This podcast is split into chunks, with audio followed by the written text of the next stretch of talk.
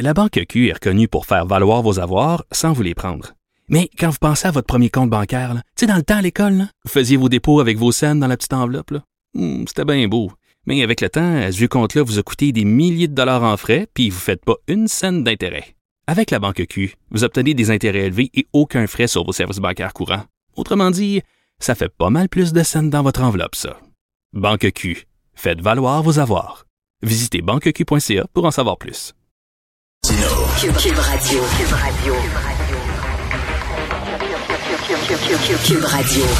En direct à LCN. 45 minutes, on va rejoindre Richard Martineau. Salut Richard. Salut Jean-François. Tu sais qu'on veut interdire aux politiciens là, de- d'utiliser TikTok et moi je suis tout à fait pour ça. Pas parce que j'ai peur de l'ingérence russe et j'ai peur de l'espionnage. J'ai peur du ridicule. C'est ça qui me fait peur. Oui, mais il n'y a pas que du ridicule sur Non, TikTok. non, mais écoute, je suis plus capable de voir des politiciens essayer d'avoir l'air jeune, puis hey, vous autres les jeunes, Ah, puis ouais. danser, puis tu sais là, puis prendre un petit café, puis tout ça. Écoute, il y a un personnage que je faisais, ça faisait bien rire mon fils quand il était jeune. Je disais, j'appelais ça le papayo. Fait que je disais, hey, je suis le papayo, fais tes travaux, il est pas trop tôt, c'est pas beau, puis tout ça. Là. Puis je parlais comme un, un papa qui veut être jeune, puis ça faisait hurler mon ça. fils de rire.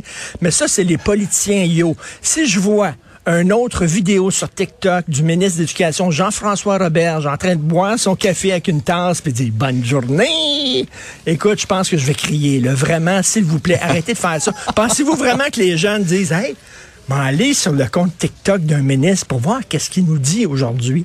Non. Non, et c'est pas là. Ils sont- sont pas là pantoute, là. Absolument pas. Donc, euh, oui, interdit. Alors, tes préoccupations sont tout autres que l'ingérence chinoise quand Tout on parle fait. de TikTok. Tout à fait.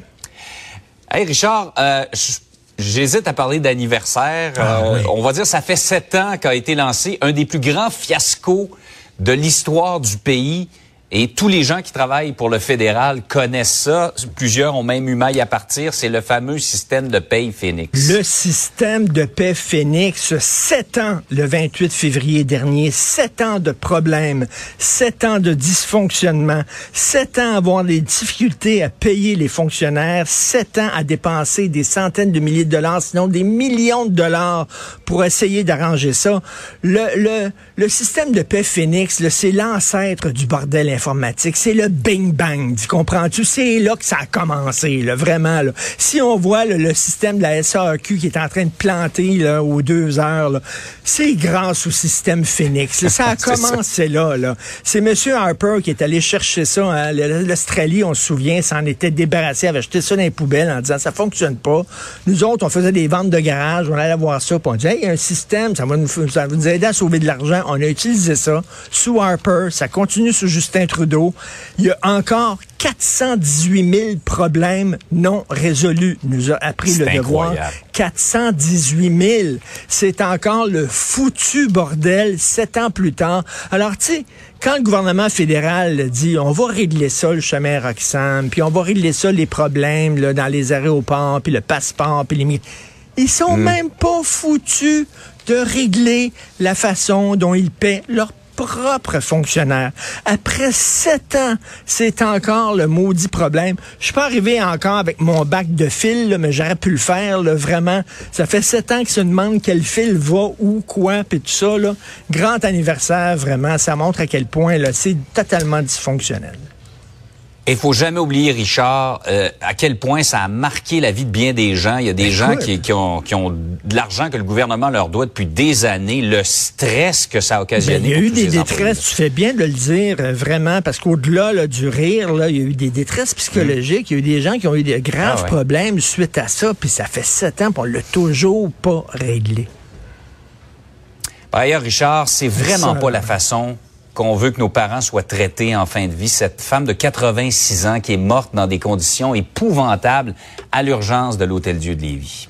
Écoute, vraiment, c'est, euh, elle avait faim, on lui donnait pas à manger, elle avait soif, on s'en occupait pas, elle était à l'urgence, on l'a déplacée à deux fois. C'est, sa fille disait, est-ce qu'on peut avoir une chambre, s'il vous plaît, un peu plus intime, on peut finir ses jours parce qu'on lui a dit, elle est en fin de vie, elle est allée là euh, pour une opération pour la hanche, il y a eu des complications. Euh, est-ce qu'elle peut avoir dans une chambre tranquille où on peut être à côté d'elle, lui tenir la main puis l'accompagner dans ses derniers moments de vie? Absolument pas. Euh, c'est épouvantable. Et là, bien sûr, il va avoir toute la ronde des excuses. On va nous dire c'est parce qu'il manquait pénurie de main-d'œuvre. Le Hmm. CIUS va dire c'est à cause du syndicat. Le syndicat va dire c'est à cause du CIUS. Et tout le monde va se renvoyer la balle. C'est un manque de cœur. C'est un manque de compassion. Il va falloir greffer un cœur à notre système de santé. Et cette dame-là, Madame Gilberte Gosselin, je calculais ça tantôt. Elle a 86 ans. En 1975, Mme Gosselin, elle avait 38 ans. Et sais-tu ce qu'elle chantait probablement, Mme Gosselin? Elle chantait C'est le début d'un temps nouveau. Ouais. Elle chantait À partir d'aujourd'hui, demain nous appartient. Elle chantait Le temps est bon, le ciel est bleu. Elle disait, là, elle, elle faisait partie là, de la génération qui ont construit le Québec moderne. Elle faisait partie des gens qui disent, ben là, on s'est donné un bon système de santé. On s'est donné un bon système d'éducation, un État moderne. Ça va être bien. C'est bon pour le Québec. Elle faisait partie de ça. Elle était optimiste. Tout était possible. Ben, regarde la, la façon dont elle est morte. C'est ça Ouais. le Québec Elle s'attendait pas de terminer ses jours de cette façon-là, euh, laissée à elle-même et à ses proches. C'est ça le Québec. Vraiment, la façon dont elle est morte, là, m'a dit, l'étape suivante, là, c'est qu'il va y avoir deux préposés. Un qui va prendre les pieds d'un cadavre, l'autre les bras, puis ils vont la soigner dans une benne à ordures. Vraiment, là, c'est ça l'étape suivante. C'est ça le Québec. C'est là où on est rendu. C'est épouvantable, vraiment. Et là, c'est pas à cause de la pandémie. On a vu des choses épouvantables pendant la pandémie, puis on a dit, OK, c'est Ouais. correct, c'est la pandémie, c'est correct. On n'est pas en période de pandémie, là. Il y a quelque chose qui se passe, là. Il y a un manque de compassion et de générosité, là. Vraiment, tout le monde, aujourd'hui, on est scandalisé et, vra- et vraiment, on est, euh, on est bien sûr avec euh, les, les proches de cette dame-là. C'est choquant. Réaction du cabinet du ministre, euh, ça ne représente pas du tout les soins qu'on doit offrir aux Québécois dans l'ensemble de nos établissements de santé. On rappelle qu'il y a une, enquête en cours euh, à l'interne là-bas, à l'Hôtel Dieu de Lévis. Merci, à demain. Malgré tout, bonne journée, euh, Richard. Merci, bonne journée.